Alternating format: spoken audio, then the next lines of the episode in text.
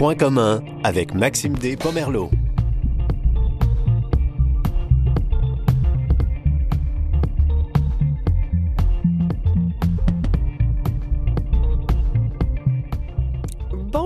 Maxime Despomerlo à la barre de Point commun, émission du 2 novembre. Aujourd'hui, on rebondit sur euh, un reportage qui a été diffusé à l'émission Banc public à Télé-Québec le 28 octobre dernier à propos euh, des obstacles rencontrés par les personnes en situation de handicap à l'intégration au marché du travail. On explore la question aujourd'hui. Bonne émission.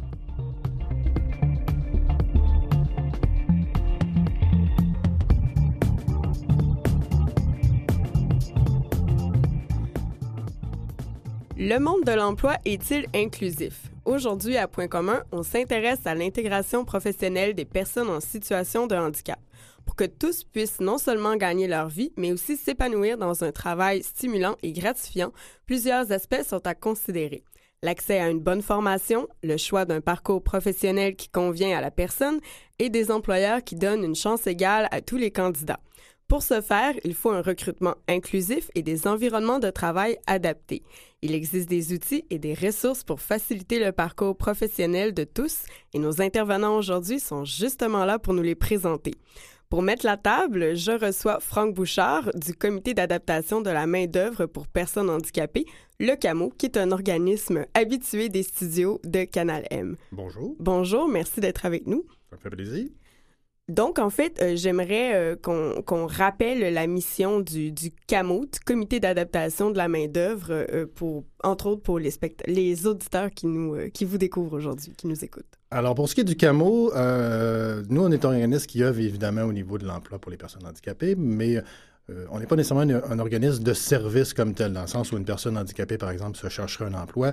Euh, c'est pas, euh, on n'offre pas de service d'aide à cet égard-là. Toutefois, on, on a plutôt un rôle en ce qui a les personnes handicapées rencontrent pour intégrer le marché du travail, faire également, dans, à partir de ces obstacles-là, des propositions, de solutions, trouver des façons de faire qui vont augmenter, euh, réduire ces obstacles-là, éliminer ces obstacles-là pour que les employeurs, effectivement, soient davantage ouverts et que les personnes handicapées soient davantage présentes sur le marché du travail. Donc, c'est plus dans ce, dans ce créneau-là, si j'ose dire, qu'on intervient.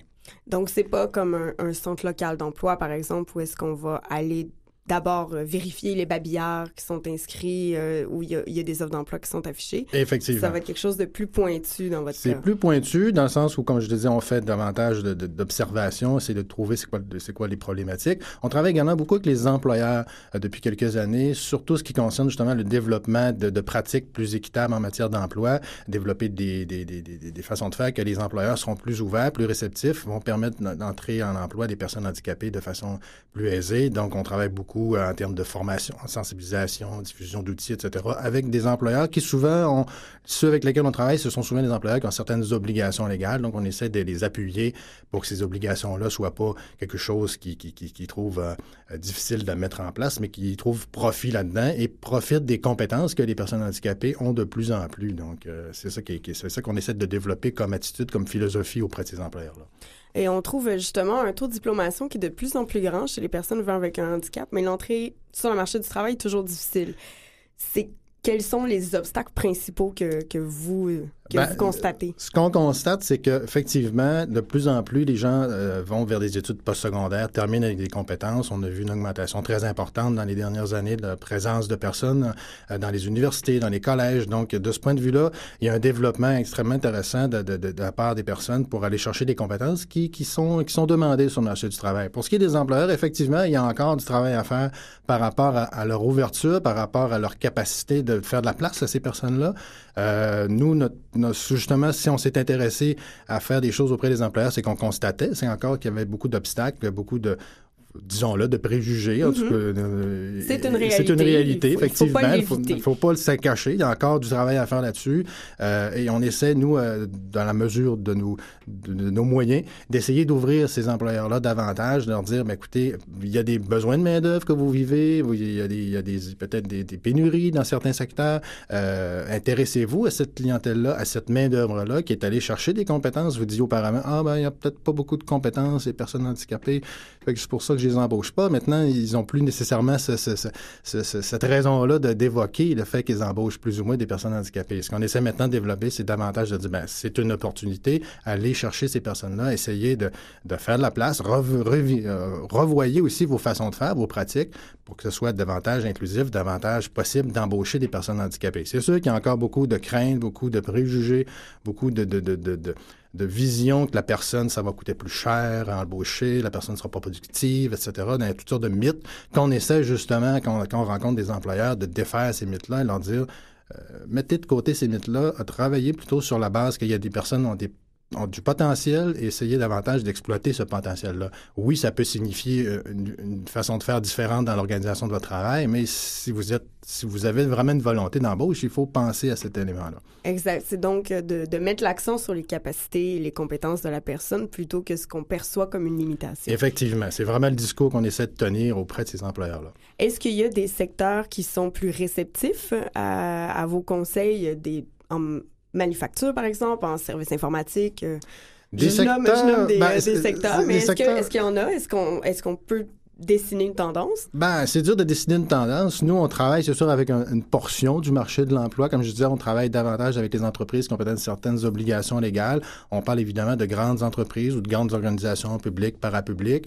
Donc, c'est très, très variable les, les, les, les types d'emplois dans mm-hmm. lesquels sont présents ces, ces entreprises-là, ces organisations-là.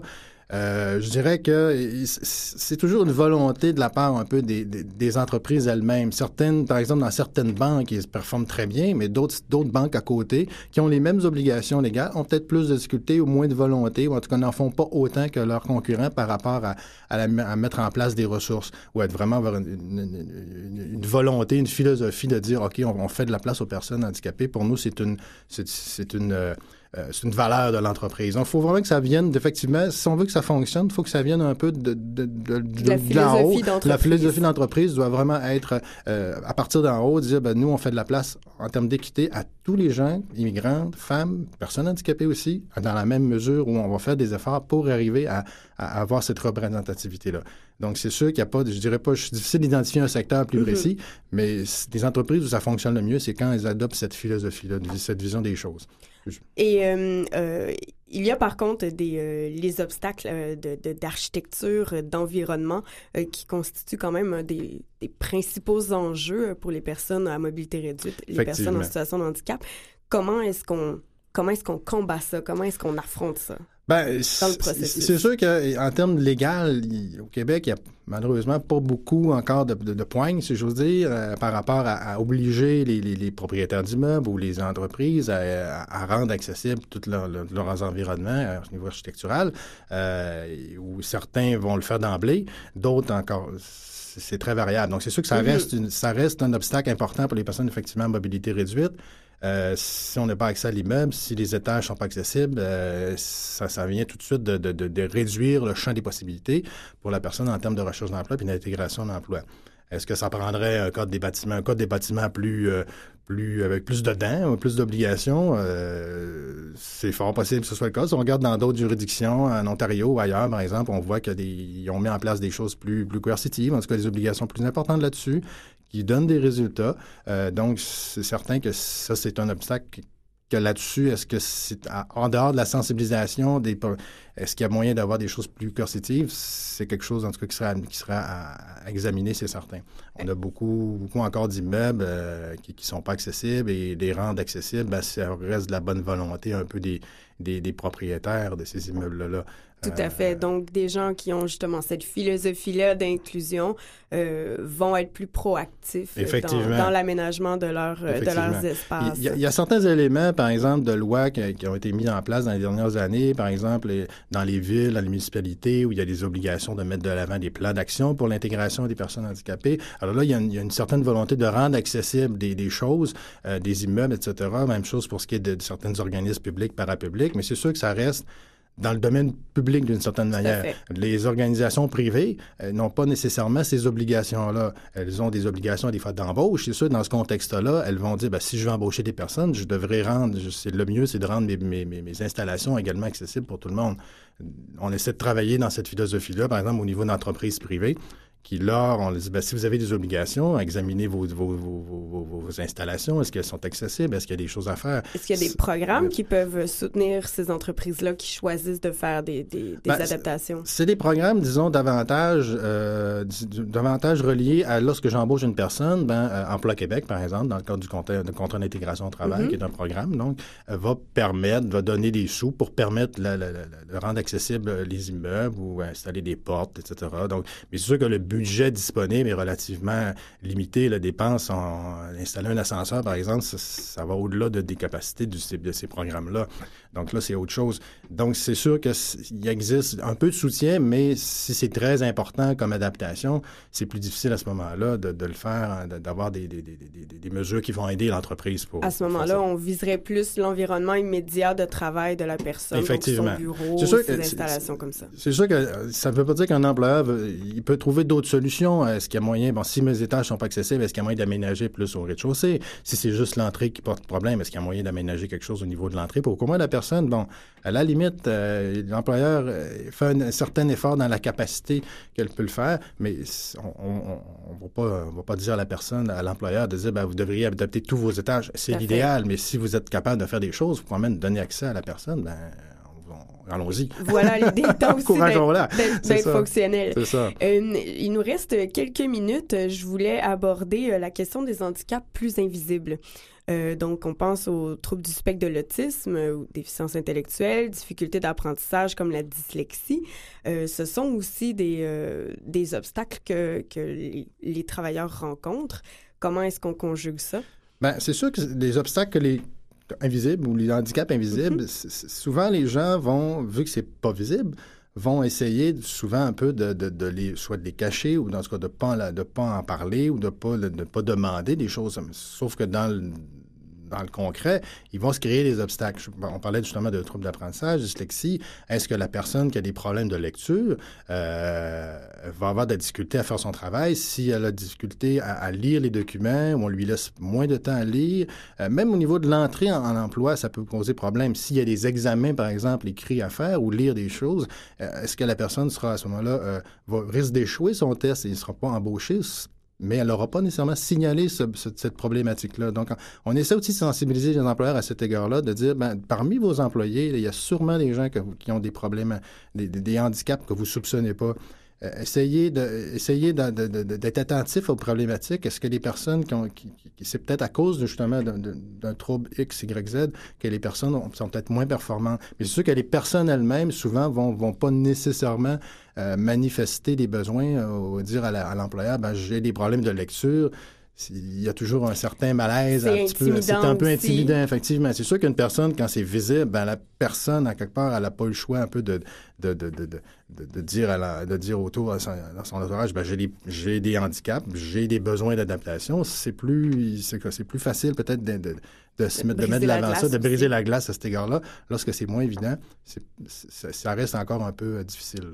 Euh, Franck Bouchard, euh, si on veut euh, contacter le, CAMO pour rapidement en terminant l'entrevue avec vous, comment comment est-ce que ça se passe la, procédure? ben, le mieux, contact le, le, mieux c'est d'aller peut-être sur notre site web, donc le www.camo camo.qc.ca. Euh, sinon, nous écrire également euh, camo, à commercial camo.qc.ca.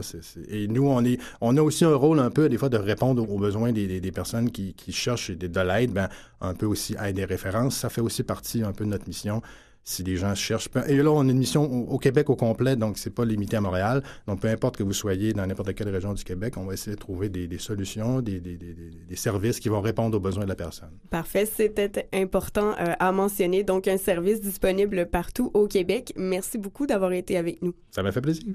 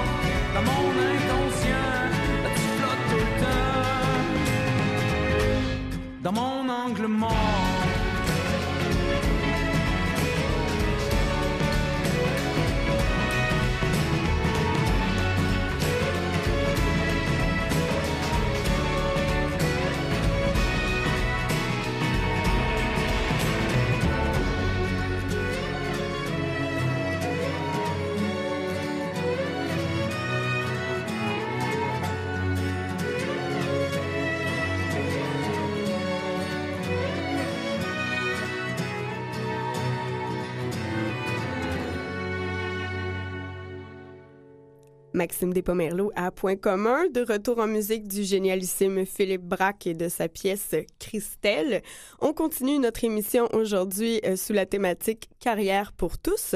Euh, je vous invite euh, à, à, interagir avec nous sur les médias sociaux, sur Twitter avec le mot-clic Point commun, et sinon canal M, arrobas, canal barre de soulignement M. On continue L'augmentation, en fait, de la clientèle atteinte du trouble du spectre de l'autisme dans les cégeps a été de 400% depuis 2009, un chiffre impressionnant. Les personnes avec un TSA vivent avec un déficit persistant dans la communication et l'interaction sociale. Ils ont des activités et des intérêts restreints et répétitifs. Selon la Fédération de l'autisme du Québec, seulement 10 à 15 des adultes ayant un TSA obtiennent un emploi et le maintiennent, signe qu'il existe bel et bien des obstacles à leur, à leur intégration professionnelle. Pour euh, aborder certaines pistes de solutions, euh, j'ai au téléphone avec moi Madame Émilie Robert, qui est conseillère en orientation au Collège Montmorency et auteure du livre Les personnes autistes et le choix professionnel. Bonjour, Madame Robert. Merci beaucoup. Merci d'être avec nous. Donc, quels sont les principaux obstacles que rencontrent les personnes vivant avec un TSA une fois sur le marché du travail? Bien, en fait, il y a plusieurs obstacles qui sont sûrement très différents d'une personne à l'autre parce qu'on est, euh, euh, ce que moi j'observe dans ma pratique, c'est que les personnes autistes ont euh, un profil qui est tout à fait différent là, et unique à chacune. Mais de façon générale, si on doit en retenir les principaux, mm -hmm. sont évidemment en lien avec euh, les, euh, les principaux critères de diagnostic là, du TSA, c'est-à-dire la communication sociale. Donc, c'est sûr que euh, dans la plupart des milieux de travail, on doit échanger avec des collègues, on doit gérer les attentes d'un patron, les attentes d'une clientèle et ce sont des choses difficiles pour les personnes autistes à décoder euh, ce qui est non dit, à comprendre des règles qui sont implicites.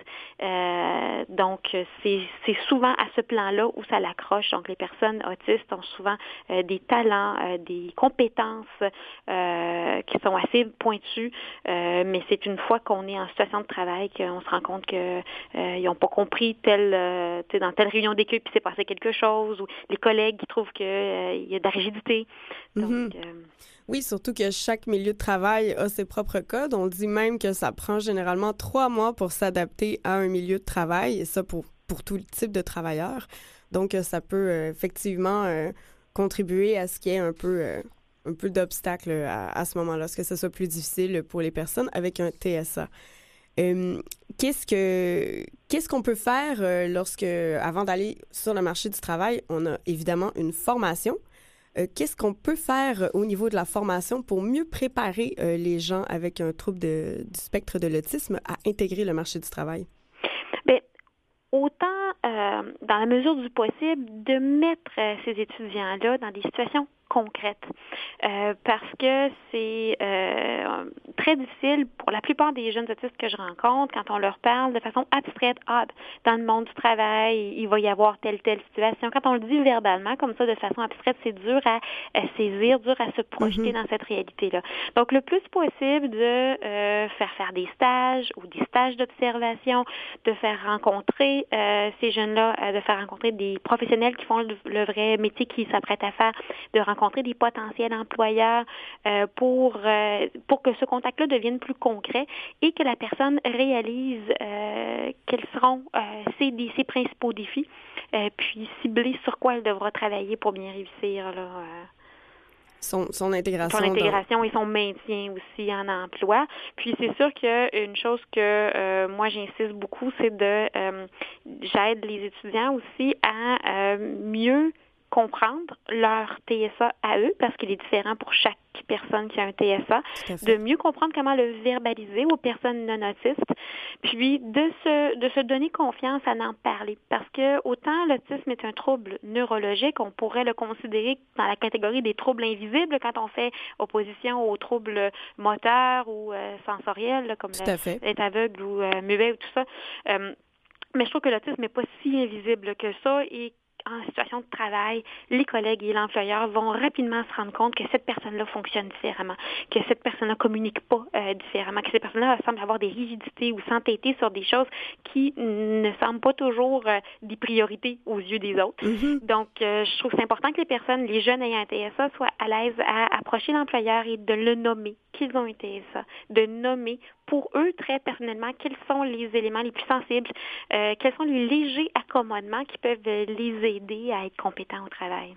Oui, pour, aussi dans le but d'éviter des situations ou de stigmatisation aussi de la personne, de la part de ses collègues, ou euh, si on comprend moins aussi euh, euh, qu'est-ce que le, trouble du spectre de l'autisme? Euh, si on comprend moins, euh, c'est plus difficile à ce moment-là de comprendre le cheminement de pensée de la personne avec qui on travaille. Oui, c'est ça. Puis c'est sûr que c'est délicat. Vous avez choisi le mot stigmatisation. C'est sûr que c'est délicat. certains ne veulent pas s'afficher parce qu'ils craignent d'être victimes de préjugés. Je comprends que c'est mm-hmm. effectivement délicat.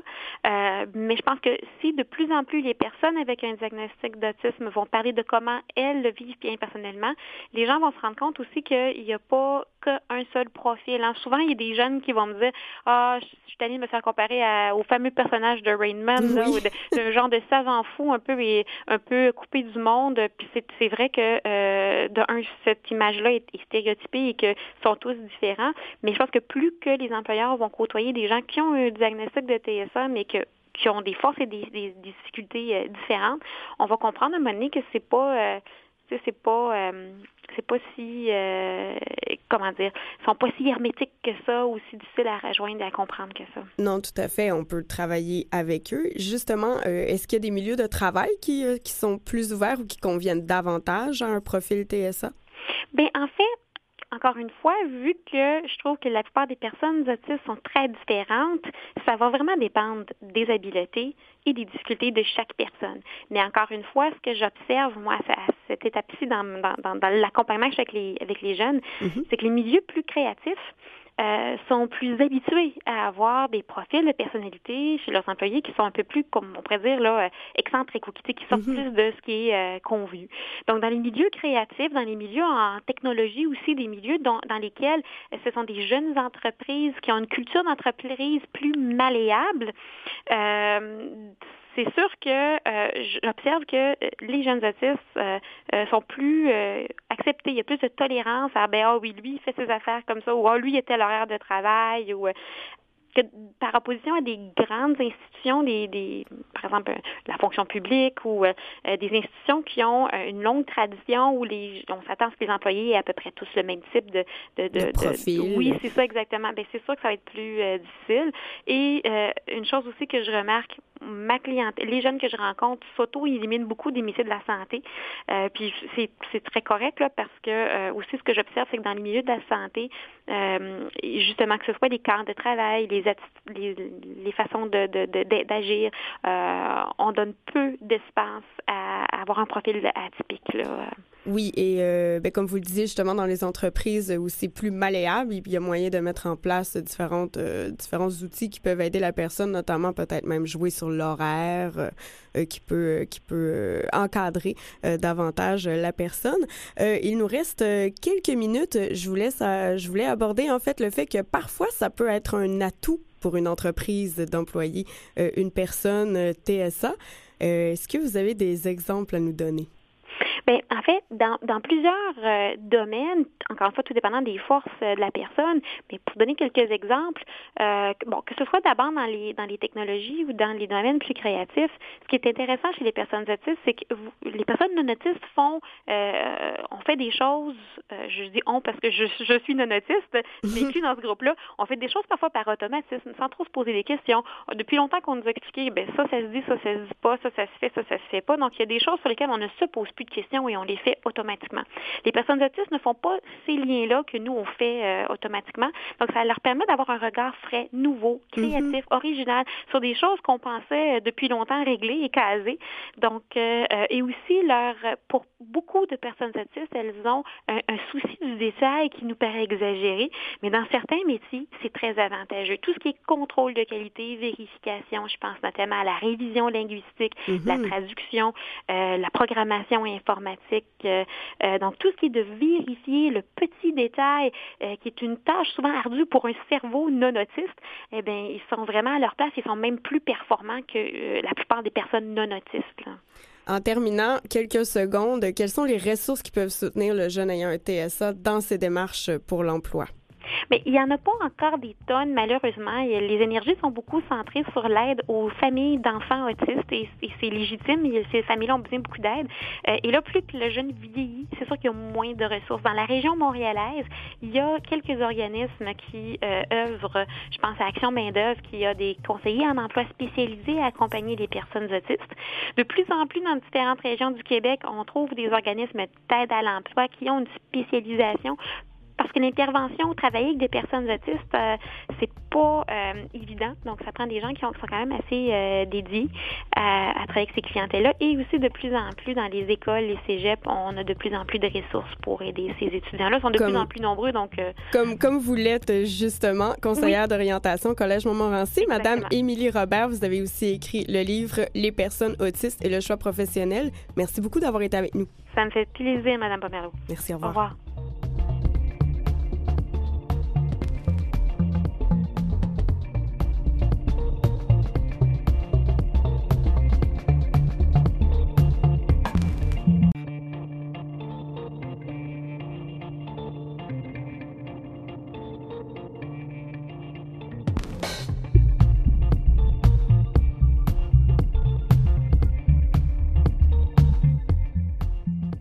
Toujours à point commun où on parle aujourd'hui de carrière pour tous.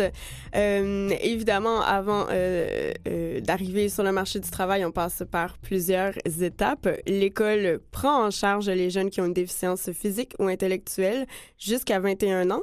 La crainte des parents est de se retrouver seuls et sans ressources après cette période. C'est donc nécessaire d'assurer une transition entre le milieu scolaire vers une intégration socio-professionnelle réussie. Euh, pour nous parler davantage de, des défis de cette transition de l'école vers la vie active, j'ai au téléphone Madame Denise Plante, membre de l'AKIS, l'Association du Québec pour l'intégration sociale et personnes ressources en Abitibi-Témiscamingue. Bonjour, Madame. Madame Plante. Bonjour Maxime, vous allez bien? Oui, merci. Merci d'être avec nous aujourd'hui. Ben, ça me fait plaisir. Euh, donc, euh, on, va plonger euh, dans le sujet. Est-ce que vous pouvez nous décrire le programme de transition de l'école vers la vie active, le TEVA? Mais ben, tout à fait. La TEVA, c'est c'est une planification vers la vie. C'est un peu comme une planification de la retraite. Euh, cette démarche-là de transition, c'est de préparer le jeune à sa vie adulte à partir de ses besoins personnels, de ses intérêts, de ses, de ses rêves. Et vous disiez tantôt, les parents sont inquiets. Qu'est-ce qui va arriver quand l'école va, euh, va terminer?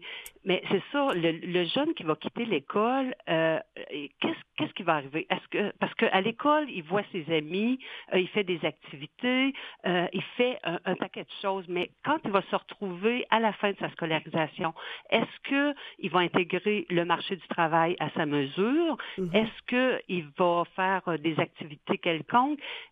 Ces choses-là, il faut les préparer, il faut les envisager euh, avant euh, les le 21 ans. Donc, il faut se coordonner, il faut se planifier des actions, tout le monde ensemble, pour mieux le préparer à la fin de cette, euh, de, de, cette démarche-là, euh, de son parcours scolaire, pour que la transition soit le plus, euh, la plus adéquate possible. Le plus fluide possible, qu'il y ait moins de, de, coupures ou même qu'on n'ait pas besoin non plus que le jeune donc quitte l'école et qu'il y ait un délai entre la fin de sa formation et son intégration aussi sur le marché du travail.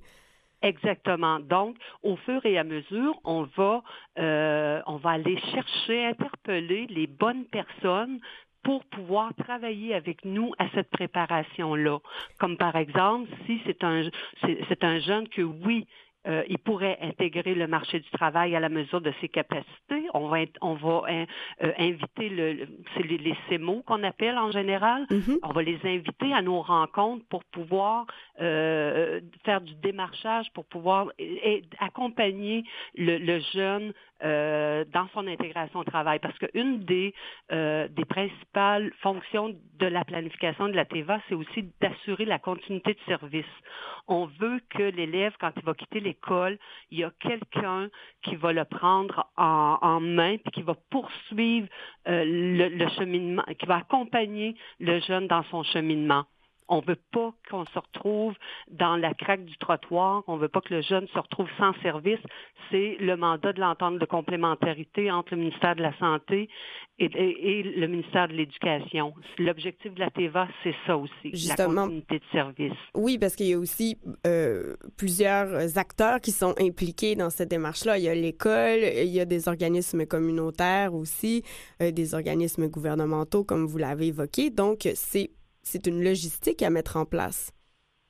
Oui, c'est une logistique, mais euh, c'est pas si compliqué que ça parce que si on fait des parce que la démarche TEVA dans le fond peut très bien s'intégrer dans le plan d'intervention scolaire.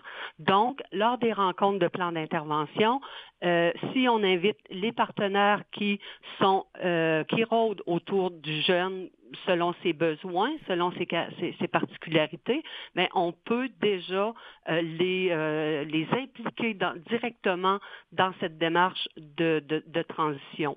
Est-ce que euh, la, la, clientèle visée par euh, la TEVA, est-ce que ça touche tous les types de handicap?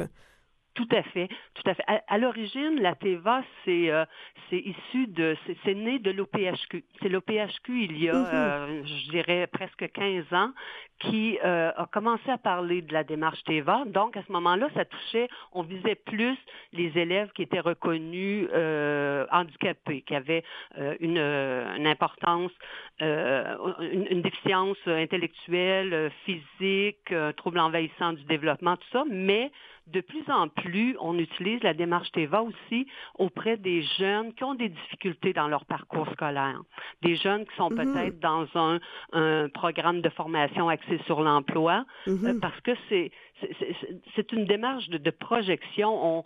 On, c'est une démarche qu'on a structurée pour pouvoir aider les intervenants. Mais vous savez, moi j'ai deux filles, euh, j'ai deux filles qui sont euh, plus âgées. Euh, et qui n'ont pas de déficience, mais veut, veut pas, au, tout au long de, leur vie d'adolescent, on, les projetait dans leur vie adulte. Des fois, on oublie de le faire avec nos jeunes qui ont des handicaps parce qu'on pense qu'ils n'ont pas de rêve, qu'ils n'ont pas de projet de vie, ces jeunes-là. Tout à fait. Tout à fait. C'est un des préjugés euh, auxquels les, euh, jeunes en situation de handicap font face justement lorsque vient le temps de faire des démarches pour le marché de l'emploi. C'est quoi le, le, projet de vie? J'ai lu que c'était un, un, programme euh, particulier. J'aimerais que vous en glissiez quelques mots. un, un pro- le projet de vie, il fait partie de la démarche TEVA parce que avec, on- il existe toutes sortes d'outils, euh, de questionnaires pour aider euh, les, intervenants, les, parents et le jeune à, se trouver un projet de vie. Euh, Qu'est-ce que tu veux faire? Ce qu'on leur travers le questionnaire, on, on explore différentes sphères. Où est-ce que tu veux habiter plus tard? Est-ce que tu aimerais habiter en appartement avec ton amoureux, ton amoureuse? Euh, est-ce que tu veux vivre ch- chez tes Donc, parents, là, euh, euh, vitam aeternam? Changer Et- de ville, même, euh, parfois. changer de ville, déménager. euh, bon, est-ce que tu veux travailler? Est-ce que tu veux poursuivre des études? C'est tous ces, aspects-là qu'on qu'on explore avec le jeune, le parent, l'intervenant, et à partir de ça, on se fait un projet de vie. Oui, moi plus tard, je veux vivre en appartement supervisé, je veux aller en famille d'accueil, peu importe Mhm. faut, faut envisager l'avenir et il faut, il faut aider les parents à, à préparer cet avenir-là, puis pouvoir permettre aux jeunes de s'exprimer, puis d'avoir des rêves, puis d'écouter leurs besoins. C'est vraiment un, un- excellent, un, excellent programme et une, belle mission. Euh, Denise Plante, euh, vous êtes justement membre euh, de l'AKIS, euh, l'Association du Québec pour l'intégration sociale. La TEVA, qu'est-ce que... Si, si on veut faire une démarche, par exemple, je, je pense à des, des parents qui seraient à l'écoute de notre émission aujourd'hui, qui se disent que ça peut être quelque chose d'intéressant pour leur enfant. Comment est-ce qu'on comment est-ce qu'on fait? On prend contact avec l'école? Est-ce qu'il y a une- un organisme qui s'en occupe? C'est quoi la démarche? Le, la TEVA appartient à personne et à tout le monde en même temps. Euh, Et c'est un service qui est partout au Québec.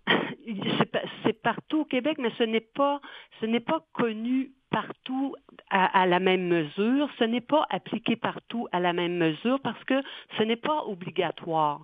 C'est euh, recommandé dans, dans, dans tous les euh, encadrements ministériels. On parle de la TEVA, Mhm. mais le, le ministère de l'Éducation n'oblige pas les, les écoles euh, à faire la démarche TEVA, mais un parent pourrait euh, en, en parler et initier la démarche. Quelqu'un de la santé des services sociaux, un, un intervenant du CR, d'un CRDI pourrait euh, parler puis dire on initie-tu la démarche TEVA avec avec euh, ce jeune-là? Parce que idéalement c'est trois ans avant la fin de son parcours scolaire, mais on peut commencer n'importe quand. Vaut mieux trop, vaut mieux Vaut tard mieux- que jamais. Euh, oui, ou sur- plutôt, plutôt que trop tard. et voilà, toujours mieux plus tôt que trop tard. Et euh, l'OPHQ, je ne sais pas s'il l'a encore sur le site, mais je sais que euh, c'est l'an passé, l'OPHQ avait fait un recueil de tout ce qui peut exister à peu près sur la TEVA. Euh, on pouvait retrouver ça sur le site Internet de l'OPHQ. On peut googler euh, TEVA, on va probablement arriver sur euh, l'Estrie. L'Estrie, on fait des outils euh, extraordinaires pour, euh, pour parler de la démarche TEVA. Euh, il y en a euh, en Mauricie aussi, un peu partout au Québec, les Mm. gens ont développé des outils qui se ressemblent à peu près tous, là, parce que on, on vise tous de travailler sur la participation sociale, le travail, et etc., etc. On va mettre euh, des liens pertinents justement sur la page de l'émission à Point commun. Donc, je vais inviter les auditeurs euh, à s'y rendre euh, suite à la diffusion de l'émission.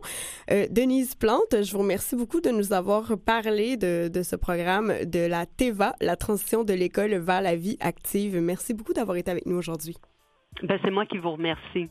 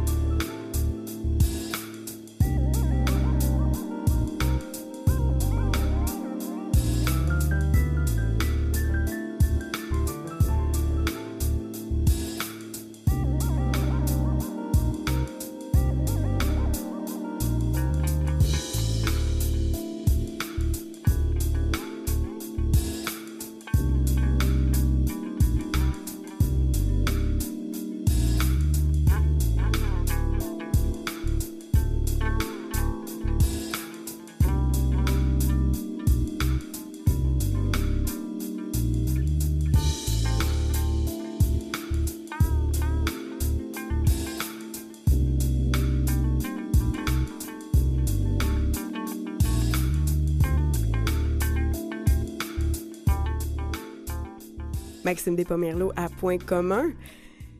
L'accès à l'éducation peut parfois être un obstacle pour les personnes en situation de handicap, mais qu'en est-il pour celles qui font des études?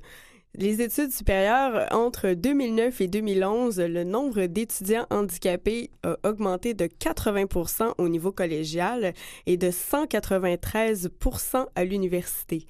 Les étudiants aux études postsecondaires peuvent faire face à différents obstacles durant leurs études. C'est pourquoi l'AQEIPS peut leur venir en aide. On a en studio avec nous Marie-Hélène Tanguay, chargée de réseautage à l'Association québécoise des étudiants ayant des incapacités au postsecondaire. Bonjour, Madame Bonjour. Ma- euh, Maxime et chers auditeurs.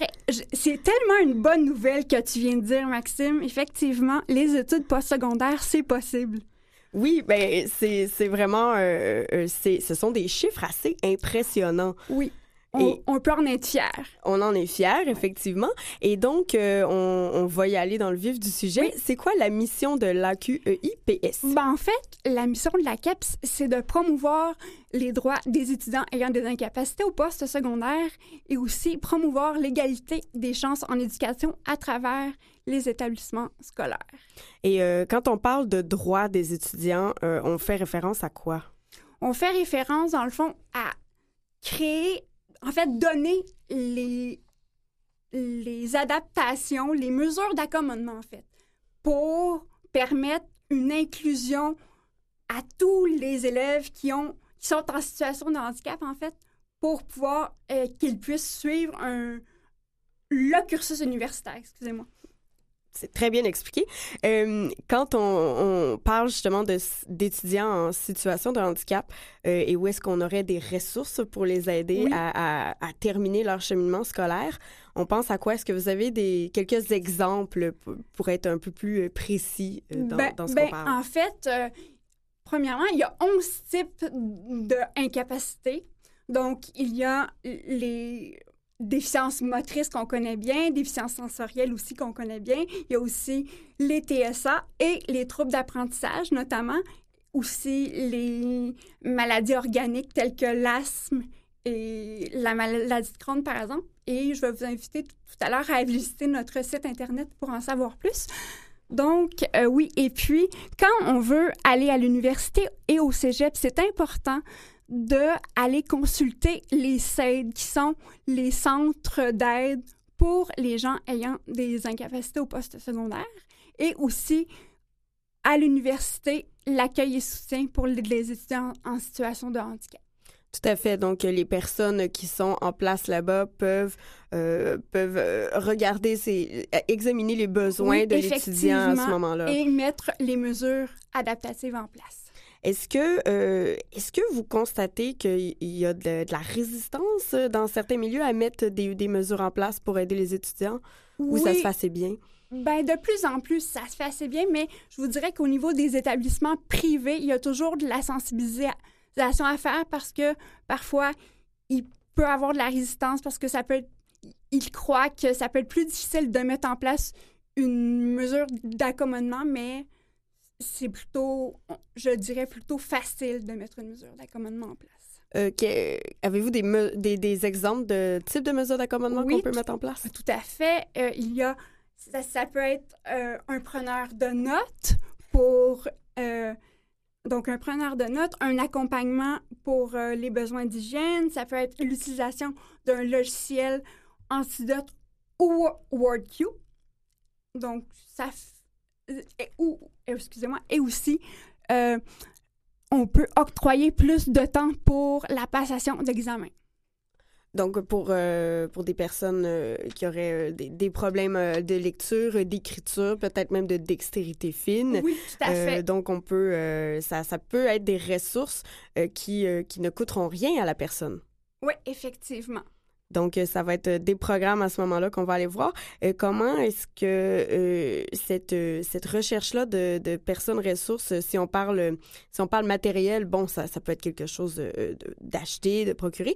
Mais quand on parle de, personnes, par exemple, d'accompagnateurs, comment est-ce que ça se fait trouver cette personne ressource-là? Oui, en fait, c'est le programme de, de l'AFE, qui est un programme qui s'appelle allocation pour besoins particuliers. Mhm. Donc, le conseiller va, dans le fond, recommander que quelqu'un prenne les notes de cet étudiant-là et cet étudiant-là va être payé par l'aide financière aux études. Et il est aussi possible pour un étudiant en situation de handicap de, au lieu de, de avoir un prix bourse, son, il- ça va être transformé en bourse, donc il n'aura pas, il, il, il pourra continuer ses études sans devoir payer euh, à la fin de son parcours. Donc, c'est une conversion, euh, si on Oui. veut. euh, c'est pour euh, une mesure pour, pour aider, justement, soutenir les, les étudiants qui font Tout des études post, post-secondaires. C'est une mesure qui est intéressante à connaître. Quels, seraient les trucs, euh, il nous reste encore euh, une petite minute, quels seraient les trucs pour un, étudiant, un nouvel étudiant qui arrive, soit euh, au niveau collégial ou à l'université, pour, pour connaître euh, ces besoins-là? Ou en fait, connaître plutôt les ressources auxquelles il a droit, parce que parfois, on peut, on peut penser qu'on a besoin de rien, mais... oui, euh, tout à fait. euh, ou, ou que, bon, on va s'arranger euh, comme ça, euh, c'est juste pour un cours, on a un problème, mais finalement, il- on peut avoir du soutien. Donc, c'est quoi la démarche à faire? Ben, en fait, c'est d'aller voir au tout début son conseiller, le bureau en accueil et soutien, et puis de dire, ben, je- je- en fait, d'arriver avec un diagnostic. C'est important, peu importe la situation de handicap, d'arriver avec un diagnostic ou, et même si on veut aussi avoir accès à une bourse, il faut remplir le formulaire 1015 euh, qui, est, qui est sur le site de l'AFE. Oui. OK, OK. Voilà. Donc, il y a quand même plusieurs instances euh, à, à- à- à être en contact.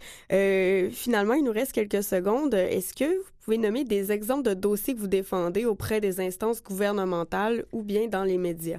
Oui, en fait, notre président, Jérôme Archambault, en fait, c'est euh, a écrit une lettre ouverte concernant le gel des CIT. Les, CIT, c'est les contrats d'intégration au travail. Et de dire que cette mesure-là était plutôt positive parce qu'elle permettait aux étudiants d'avoir une expérience de travail et de poursuivre. Oui, effectivement, il y a un montant d'argent qui est alloué aux organismes et aux entreprises, mais c'est pour pallier un manque de productivité et on parle pas là, on, met pas, on ne dit pas que la personne n'est pas compétente, c'est vraiment pour l'aider et c'est vraiment une mesure importante comme ça.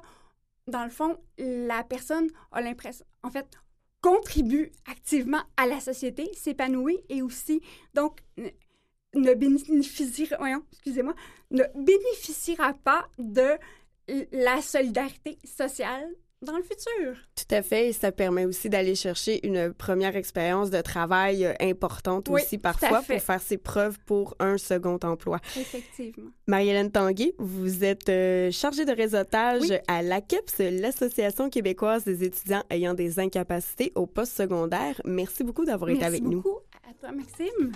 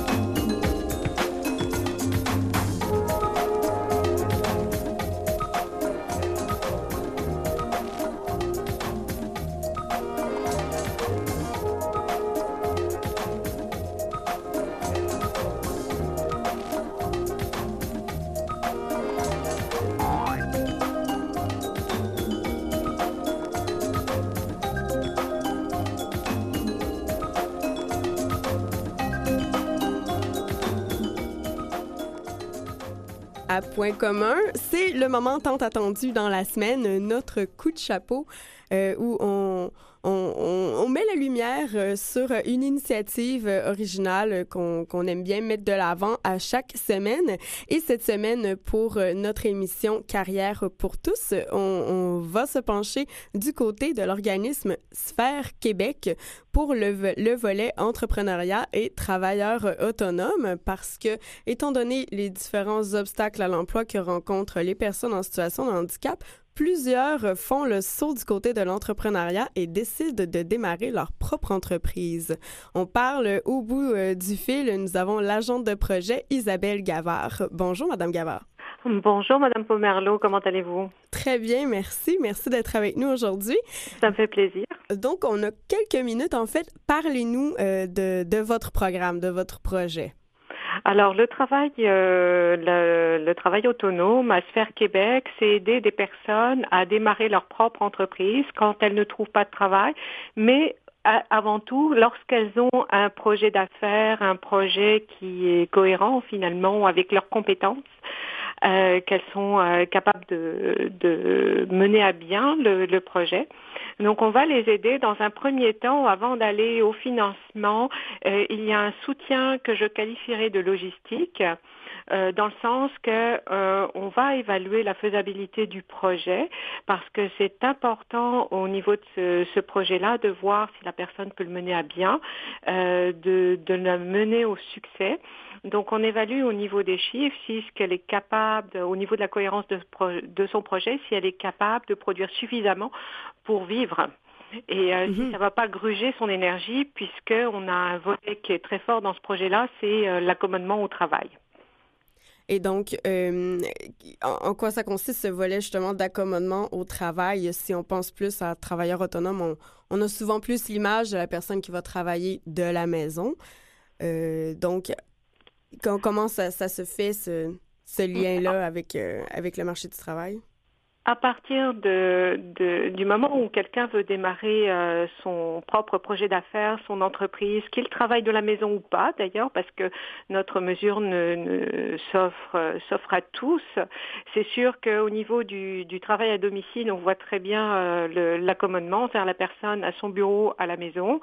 Euh, facilitant dans certaines situations de handicap, mais euh, c'est pas le cas pour tout le monde. Ça peut être aussi euh, d'avoir une entreprise extérieure, d'avoir un restaurant. Euh, comme nous nous mm -hmm. adressons à toutes les situations de handicap, euh, ça peut être de soutenir la, la personne dans son démarrage d'entreprise, l'accommoder au niveau de, de, de matériel adapté dont elle aurait besoin aussi. Et euh, quelles sont en fait c'est la, la, la, procédure si on veut euh, si on veut soumettre un projet? Alors, pour soumettre un projet euh, à nos services, euh, ben, la première chose à faire euh, avant toute procédure, c'est d'avoir un beau projet d'affaires qui soit cohérent avec ce qu'on vit, qui soit cohérent avec ses compétences. Mm -hmm. Et puis, nous avons nous avons rédigé un guide il y a quelques années qui est sur notre site internet, qui s'appelle le guide Travailler à mon compte, j'y réfléchis. Ce n'est pas un plan d'affaires, c'est plutôt bâti comme un projet d'opportunité. Et il est essentiel déjà que la personne commence à compléter ce guide-là, euh, voit un conseiller d'un service spécialisé de main-d'œuvre qui va euh, soit m'appeler, euh, soit la personne peut m'appeler directement aussi. On va vérifier l'admissibilité de cette personne à nos services. On va s'asseoir avec elle quand elle aura rempli son guide et avec les éléments d'information et les chiffres qu'on va avoir, on va commencer l'analyse au niveau de la faisabilité. Si la personne a l'énergie pour suffisante pour mener à bien son projet, euh, si euh, on risque d'avoir une bonne réponse du marché économique, -hmm. parce que c'est bien d'avoir une belle idée, mais encore faut-il qu'il euh, y ait des personnes qui soient prêtes à l'acheter. Sinon, on ne peut pas vendre ni son produit ni son service et l'argent ne rentre pas. Donc, si le marché économique répond, si la personne a l'énergie, si elle a les compétences ou si elle a besoin d'aller chercher des ressources, là aussi, on évalue. Et euh, si euh, tout ça euh, tient la route et qu'on a une cohérence autour du projet de vie de la personne, du projet d'affaires, à ce moment-là, moi, je vais présenter le projet au comité aide aux travailleurs indépendants de Sphère Québec et avec les, collègues qui sont sur le comité, on va voir s'il y a des possibilités de financement. Non. Ces, euh, ces comités-là sont euh, deux fois par année, donc... euh, Non, pas nécessairement. Ça dépend. Quand nous, nous avons des, des argents en ce moment, donc on est très heureux parce qu'on vient de euh, d'avoir un- une rentrée d'argent supplémentaire au mois d'octobre. On va en profiter, mais on va devoir, on va devoir se Oui. là-dessus. On va vous réinviter pour reparler de ce beau projet-là. Isabelle Gavard, chargée de projet pour Sphère Québec, soutien au travail autonome euh, au volet Montréal. Merci beaucoup à mon équipe, Jean-Sébastien La Liberté à la réalisation, Christian Campagna à la recherche, Kevin Breton, médias sociaux. C'était Maxime Despomerleau pour Point commun.